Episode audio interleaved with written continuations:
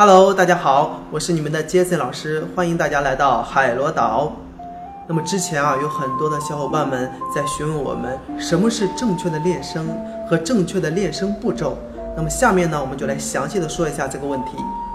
正确的练习方式一定是建立在一个正确的呼吸之上的。那正确的呼吸呢，一定要用到我们的横膈膜去呼吸。可能之前呢，有很多小伙伴们已经忘记了横膈膜是什么，横膈膜在什么地方。那么下面我们再来说一下，横膈膜的位置呢，是在我们的胸以下、肚脐眼以上的这一周，都是我们的横膈膜的位置。我们怎么能确保我们的呼吸的时候用到横膈膜呢？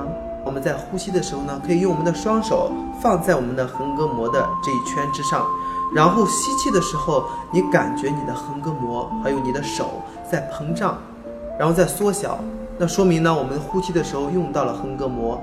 我们在这个呼吸的基础之上进行练声，这个练声才是有效果的。下面呢，我们来说一下，如果你是声乐小白，什么样的练声曲对你最有帮助？其实对于声乐小白呢，很多人如果没有真正学过练声曲的，他可能会盲目的练习啊、哦、呜这种。那其实呢，这种是比较难的，是我们的第三阶段练习的练声曲。我们的练声曲的第一阶段，针对声乐小白最有用的练声曲，就是我们的纯颤音跟哼鸣。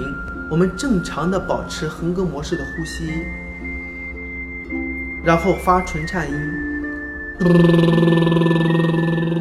这个时候呢，我们的嘴巴没有多余的力量，完全是靠我们的气息吸到横膈膜之后，通过我们的口腔出来，我们的嘴唇得到了震动，发出的纯颤音。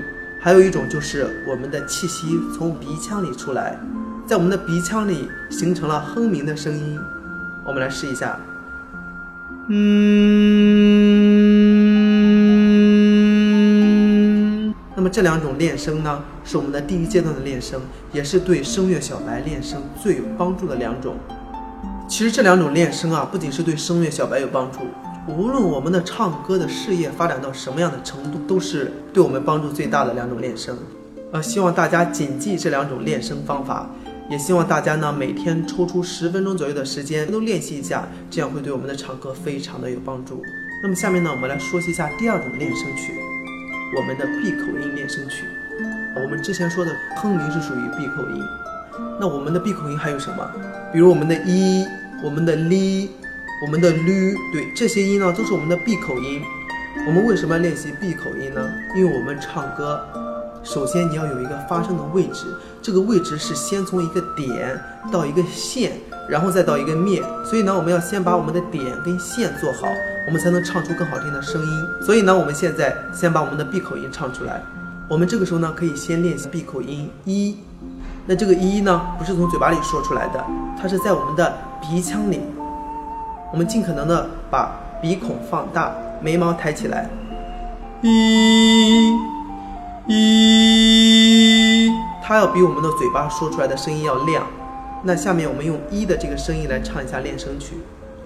一。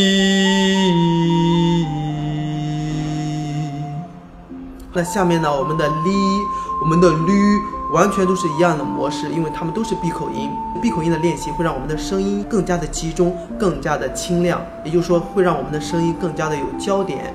对于一些声音比较暗的小白们，那练闭口音其实对我们的帮助会很大很大。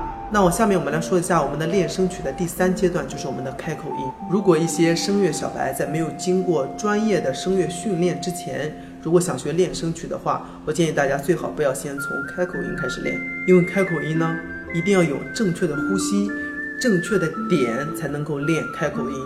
如果我们有了第一步的纯颤音和哼鸣，再加上我们的第二阶段的闭口音的练习的话，再练习第三种开口音，那么我们的开口音就会变得很好听，很有支撑，有了气息的支撑，这样我们的开口音才不会像喊、像叫一样的出来。我们先拿一个啊来举例子，啊，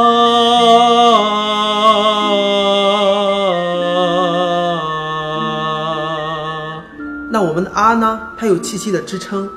它有上面最亮的那个部分的点，这个点是我们练一的位置。有了这两个，我们的啊出来的声音才会很好听。开口音还有嗷、有噜、有拉，很多很多很多种。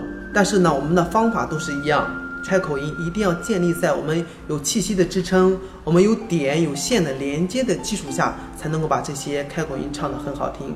否则，我们的开口音就感觉是用嘴巴说出来的一样。那以上呢，就是一个关于声乐小白的一个练声的阶段性的学习目标。我们可以先从第一阶段的纯颤音哼鸣开始，然后第二阶段呢是我们的闭口音练习。第三阶段才是我们的开口音练习。那希望大家记住这三种练声的方式，在下面多多练习。好的，下期再见。